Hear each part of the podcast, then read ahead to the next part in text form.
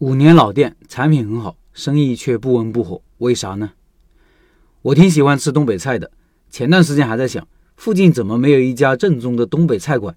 有的话，我应该会经常光顾的。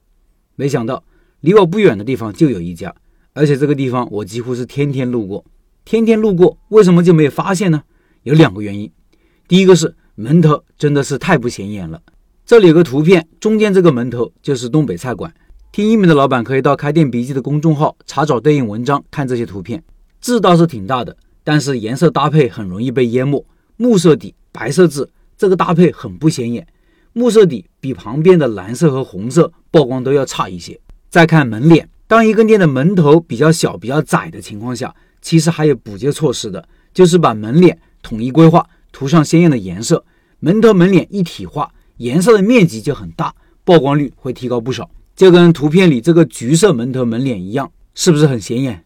其实还有很多增加曝光的方法，比如经常喇叭喊一喊“吃东北菜就来东北炖菜馆”，一闪一闪的灯光也可以搞起来，甚至白天也可以开着。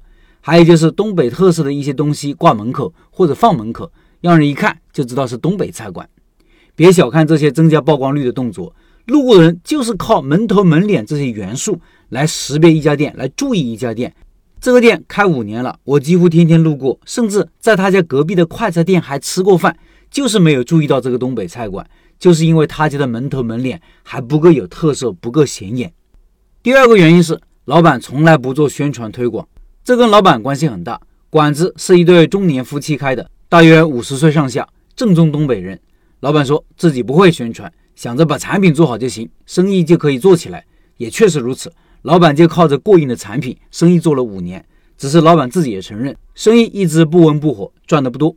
如果想要生意更好，线上宣传是不可少的。大家从哪里获取信息，就要去哪里宣传。现在大家无非是从微信、抖音，从各种第三方平台获得这些餐厅信息。